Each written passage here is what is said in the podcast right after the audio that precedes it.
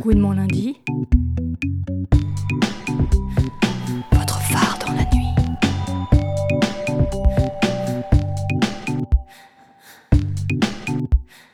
Bonjour Fanny Corral. Salut. Salut, ravie de te recevoir aujourd'hui dans la troisième édition euh, du Club Gouin, donc le segment euh, Club Culture de euh, Gouinement lundi. Alors Fanny, pour les personnes qui ne te connaîtraient pas, tu as été la directrice artistique du club parisien Le Pulp. Oui. Tu as aussi été la fondatrice du label de musique euh, Kill the DJ, Ouais. donc euh, de 2005 à 2018. Ouais. Tu es également DJ avec les seconds couteaux. Tu gères actuellement et tu as créé euh, le festival Loud and Proud, festival des cultures queer à la gaieté lyrique. Donc un parcours assez incroyable, beaucoup de cultes mythiques, label culte, club mythique, etc. Mais aujourd'hui, on va ni parler du pulp, C'est qui est rare, Oui, non, c'est bien. peut-être un tout petit peu, mais bon, voilà, même pas, on verra. Euh, ni parler de Kill the DJ, Ouais. mais plutôt donc de cette soirée, ton dernier enfant, si je peux dire ça comme ça. C'est mon dernier enfant avec ma femme Anne Poli. On a fait un bébé. Ben, très beau bébé, hein. nous on a assisté à cette soirée, c'était vraiment très cool. Donc cette soirée Dyke Ménopause, dont la première édition s'est déroulée le 23 octobre Ouais. à la Folie Paris. Donc est-ce que tu peux nous parler un peu de l'origine de cette soirée, du concept, comment vous avez eu l'idée avec Anne Poli, euh, l'envie de faire cette soirée? Bah, je sais pas, ça fait un petit moment malgré tout que euh, quand on sort, on nous dit madame dans les soirées, ça nous énerve profondément. Tu vas me respecter, tu m'appelles pas madame. Euh, et où euh, c'est vrai que la nuit parisienne, c'est plutôt normal, hein, c'est plutôt des kids, quoi, c'est assez jeune le public. Et euh, c'est vrai qu'on se reconnaissait pas trop, il y a quand même un truc global dans la société qui fait que quand les femmes vieillissent, elles disparaissent du paysage social un petit peu. Alors, en tant que lesbienne et lesbienne militante depuis de nombreuses années, on s'est dit, on est sorti du placard à un moment donné, on va pas y retourner quand même. Donc en fait, on a eu envie de faire, euh, de faire cette soirée et d'appeler ça. Et on s'est dit, on va l'appeler Dyke Ménopause parce que ça nous faisait rigoler. Et d'en faire un truc un peu rigolo et de, de, de rigoler un petit peu de, de ce truc-là. quoi. Et ça, ça, ça porte beaucoup de choses, mais aussi en rigoler. quoi parce que euh, y a quand même un truc avec la ménopause où euh, c'est un peu le drame des femmes en fait. Euh, moi j'ai 50 balais, il y a beaucoup de copines autour de moi qui quand commencent à avoir euh, des signes de préménopause, c'est la catastrophe pour elles dans la tête. Or moi je reste persuadée que c'est une construction sociale. Le fait que les femmes soient, euh, à partir du moment où tu es plus euh, bonne à reproduire, tu plus bonne à rien. On, s'est dit, euh, make ménopause rock'n'roll again. Ah, voilà, on a fait cette soirée. Je trouve que la nuit à Paris, à partir du moment où tu as 40 ans, et beaucoup de copains qui ont été, euh, euh, qui ont passé leur vie dehors, euh, comme moi, hein, qui depuis 20 ans font des raves et des trucs comme ça, donc ça fait quand même à peu près euh, 25 ans, 20, 30 ans d'activisme dans la nuit, euh, se sentent un peu un décalage par rapport à la nuit. Quoi. Donc effectivement, on avait envie de créer un espace euh, pour euh, les copines, pour qu'on puisse se retrouver en fait ensemble, et pour que d'autres meufs puissent se retrouver et avoir un espace de sociabilité en fait. et alors, euh, la- à notre, c'est pas notre grande surprise parce que c'était un peu prévu, mais on est quand même assez contente parce que ça a pas mal, assez bien fonctionné. C'est ça, c'est quoi que- les retours que vous avez eus Parce que ça devait être un one-shot à la base. Bon, au début, on a Et, commencé euh, en disant bon, on va pas se couler la pression, hein, on va en faire une, on verra après. Et là, là j'imagine sur la, sous Ah la ben, pression de la demande, vous en avez fait, À la demande directe. Ouais, est c'est ça. d'en faire une autre. Donc, on a fait euh, une, euh, une Dyke Ménopause bouffée de chaleur de Noël, on s'est dit. ça serait pas mal. Alors, les retours, ça a été euh, plein de copines qui nous ont dit Mais merci, en fait, merci de créer un espace où on puisse toutes se retrouver. De 18h à 2h du matin, parce qu'il faut, il y a quand même une réalité euh, physique quand tu commences à vieillir à partir de 40 balais. Si tu veux euh, aller en soirée et attendre que ta copine Jennifer Cardini MX à 4h du matin, t'es mort et enterré d'ici là. Quoi. Tu peux plus, tu suis plus. Donc en fait, euh, faire une soirée de 18h à 2h du matin pour euh, façon tea dance, en fait, c'est le, tea dance, c'est quand même la culture PD euh, de base. hein. Euh, les tea dance du dimanche, c'est une institution.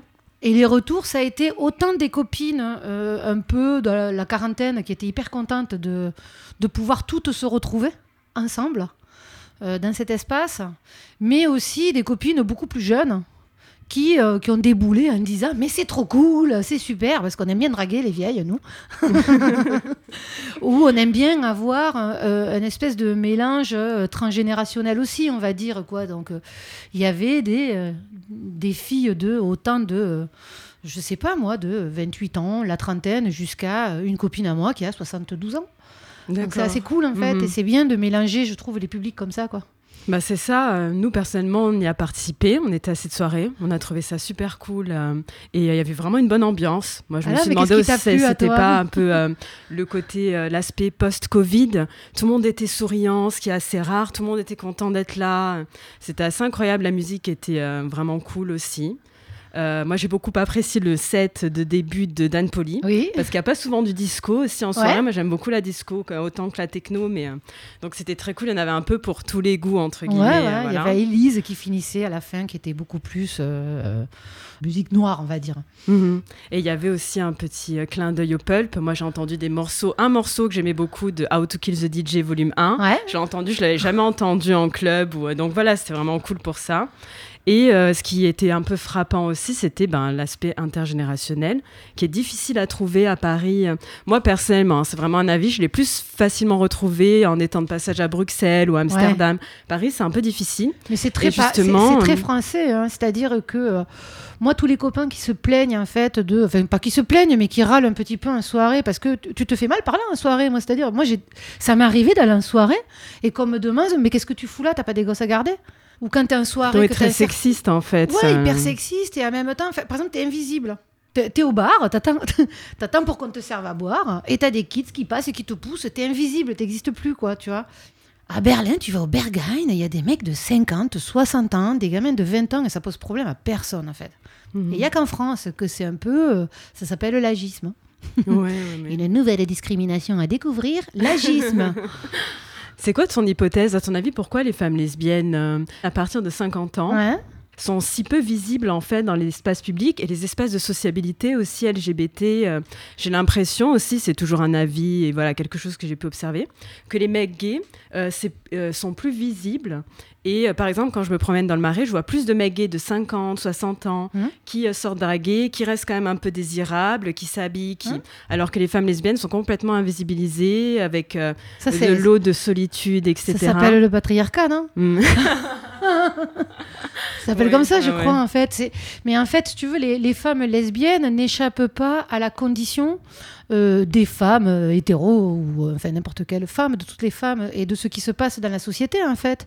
Et aujourd'hui, euh, la société et le patriarcat fait que une femme, à partir de 40 ans, disparaît.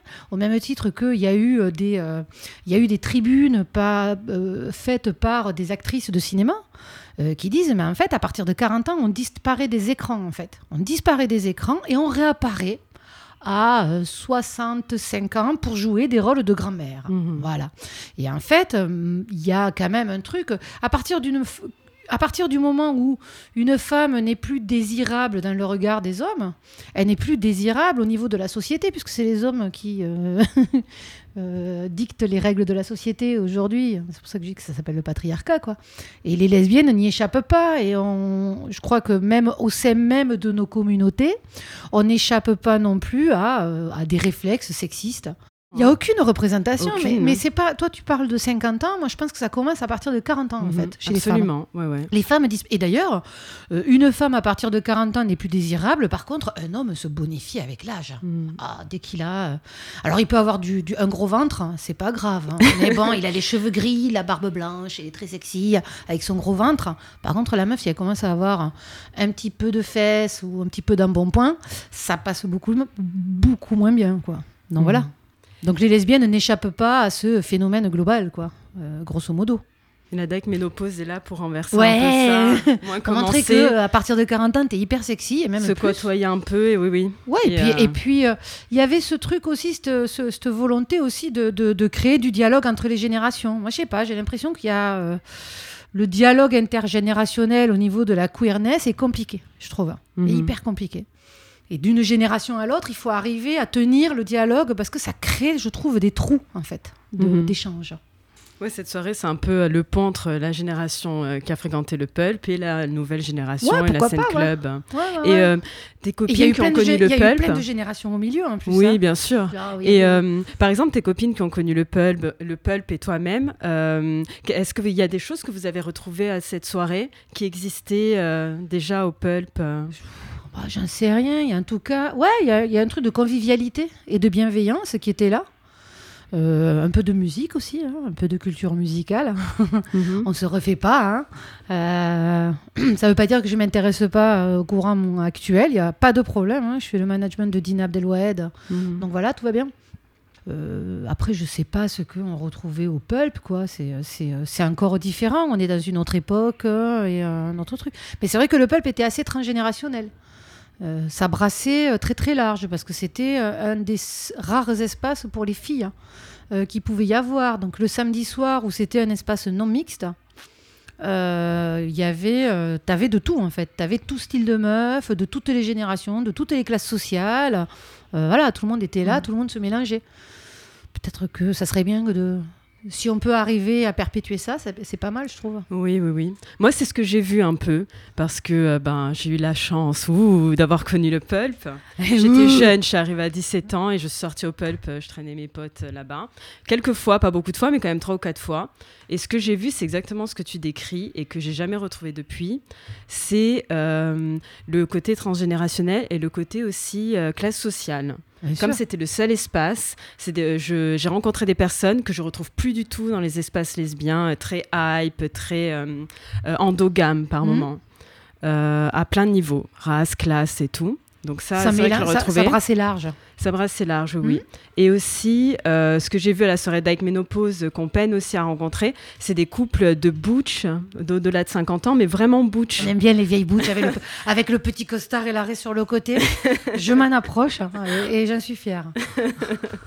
C'est ça. Ok, ben, parlons un peu programmation et musique aussi. Donc, comment vous avez construit euh, cette programmation, euh, la programmation de cette soirée, première édition du Dyke Oh, Ménopause on n'a pas construit la programmation, on a fait le truc entre copines avant tout. hein.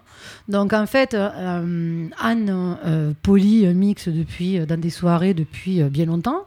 On avait une soirée ensemble qui s'appelait, avec elle et Élise Fleury, qui mixait, qui s'appelle Missy Élise, qui s'appelait Bambata, qui était une soirée queer hip-hop, il y a 10 ans de ça. Euh, donc en fait, Elise, c'est notre copine. Alors on a dit à notre copine, ben, viens mixer. Donc en fait, on a euh, décidé de, de créer dans la soirée le Andropause Fade Club DJ set. Et tous les mois, on invite un copain PD à mixer pour qu'il reste représenté quand même et qu'on puisse euh, parler de l'andropause quand même, ce douloureux problème. Il n'y a pas que nous qui avons la ménopause en fait. Euh, moi, j'ai organisé des soirées pendant euh, 30 ans. Et donc, euh, j'ai absolument pas envie de me lancer dans un truc où il faut que je fasse de la programmation, Hmm. que je fasse venir des headliners et compagnie. C'est no way, c'est fini pour moi. Ça, je ne veux plus faire ça. Qu'est-ce que ce serait pour toi euh, ta nuit euh, Gwyn idéale à Paris hein? J'ai pas de nuit idéale à Paris parce que chacun a son euh, idéal esthétique, on va dire. Mais euh, le vrai truc, c'est plus de nuits lesbiennes à Paris, en fait. Moi, c'est ça le vrai truc. À partir du moment où il y a plein de soirées, où il y a des vrais espaces de convivialité différents. Mais je trouve que la nuit euh, lesbienne à Paris est d'une pauvreté infinie, quoi. Il y a très peu de soirées. Et ça, je pense que profondément, c'est un problème, en fait plus de soirées, ça, serait l'idéal, quoi. Je trouve que c'est hyper important pour que tout le monde puisse trouver un espace où ils se sentent bien. Parce qu'il y a des gens qui vont pas se sentir bien à la Dyke Ménopause, quoi. Mhm. Et euh, je trouve que, euh, voilà, faudrait des soirées, beaucoup plus de soirées pour, euh, ne serait-ce que pour les personnes racisées, tu vois, ainsi de suite, quoi. Donc, c'est pas forcément pour toi un problème de lieu fixe, comme par exemple, il manquerait un club ou des clubs, mais plus des. euh, Ouais, alors après, moi je trouve de soirée. club, un club, ça serait bien quand même. mm, ouais. Parce que en fait, euh, tout le monde n'est pas euh, connecté au réseau en fait. Tout le monde n'a pas le réseau pour savoir où est la soirée underground qui se passe à telle date, mais on ne sait Oui, pas quand est-ce que ça a lieu et ainsi de suite. Le pulp, c'est un lieu fixe en fait. Mm. Et quand tu étais une lesbienne pas tout à fait démoulée, que tu flippais ta race parce que tu savais pas trop bien où t'étais, tu te posais des questions sur ta sexualité et que t'étais là, tu faisais... Eh ben, tu savais qu'il y avait cette boîte. hein. Et nous, Mhm. on voyait plein de meufs qui déboulaient Et euh, une, je me rappelle d'une copine à moi, mais qui est devenue une copine entre-temps. Et je l'ai vue arriver au pulp, en fait. Et on les voyait, les meufs, arriver au pulp. Et au début, complètement flippées. Et puis, de samedi un samedi, prendre de l'assurance, s'assumer, Mhm. couper les cheveux, devenir butch. Incroyable, quoi. Et, euh, et euh, être bien dans leur peau et s'assumer petit à petit. Mhm. Et ça, le fait qu'il y ait un lieu fixe, ça permettrait ça. Les meufs qui viennent de province, les meufs qui viennent de milieux sociaux un peu compliqués, tu vois, et qui ont pas forcément, euh, qui savent pas forcément euh, qu'il y a à telle soirée un underground qui a le dans tel squat ou dans tel Mhm. lieu, qu'il y a la barbiturix qui est là et ainsi de suite. Donc euh, pour ça, un lieu fixe, ça serait euh, pas mal quand même. Mhm. Ouais, ouais, grave. hein. En plus, en semaine, on rentrait. euh, C'était pas payant l'entrée dans mes souvenirs. En tout cas, moi, je rentrais comme Non, ça. non, c'était Et gratos. pareil, je débarquais de province, donc euh, et puis il y avait pas de Facebook à l'époque. Non. euh, à part aller directement au pulp, je voyais pas trop. euh, Ah non, non, non, il y mm, avait heureusement qu'il y avait ça, c'est clair. Ouais. Ok. Est-ce que c'était mieux avant, alors, selon toi? Ah non. Question ménopause Oh euh, non, mais ultime. quelle horreur C'était mieux avant, c'est le truc genre interdit. Alors tu peux rigoler. Euh, quand on a lancé Kiss the DJ, euh, les soirées Kiss the DJ, c'était que des phrases sur les flyers. Et euh, le premier la première soirée, la phrase c'était tout va bien se passer. Et la seconde soirée, c'était Kiss the DJ, c'était mieux avant. Manière de se foutre, tu vois, de notre gueule. Euh, donc en fait, non, c'était mieux avant, certainement pas. Bon, ben, on va terminer par parler euh, de ton mix, du Ah mix oui. que tu as réalisé pour Club Win. On est très contente, on a hâte d'écouter ça. Donc, euh, est-ce que tu veux euh, nous parler un petit peu de, des seconds couteaux avec Stéphanie, ce que vous passez, euh, comment s'est créé un peu votre duo, et ensuite du mix que tu as préparé pour Club Gwyn. Ah, bah, le second couteau avec Steph, c'est. Alors, euh, moi, je dirais pas que je suis DJ. Hein. C'est- Je suis pas DJ. hein. J'ai fait, je me suis, j'ai développé, j'ai fait du booking pour des vrais DJ toute ma vie pendant euh, à peu près 20 ans. Donc, euh, je n'aurais pas la prétention de dire que je suis DJ. Je passe des disques et je me fais plaisir. Mais je suis pas un vrai DJ professionnel. Euh, et donc avec Steph, c'est comme ça aussi. Tu sais, au Pulp, c'était un peu DIY. hein. donc il y avait un truc de, tu vois, genre, ah, il n'y a pas de DJ, il faut passer des disques. Bon, ben, on va passer des disques. hein. Ah, il faut s'occuper de la sono. Bon, ben, on va prendre à régler une sono pour faire une sono. Et puis voilà.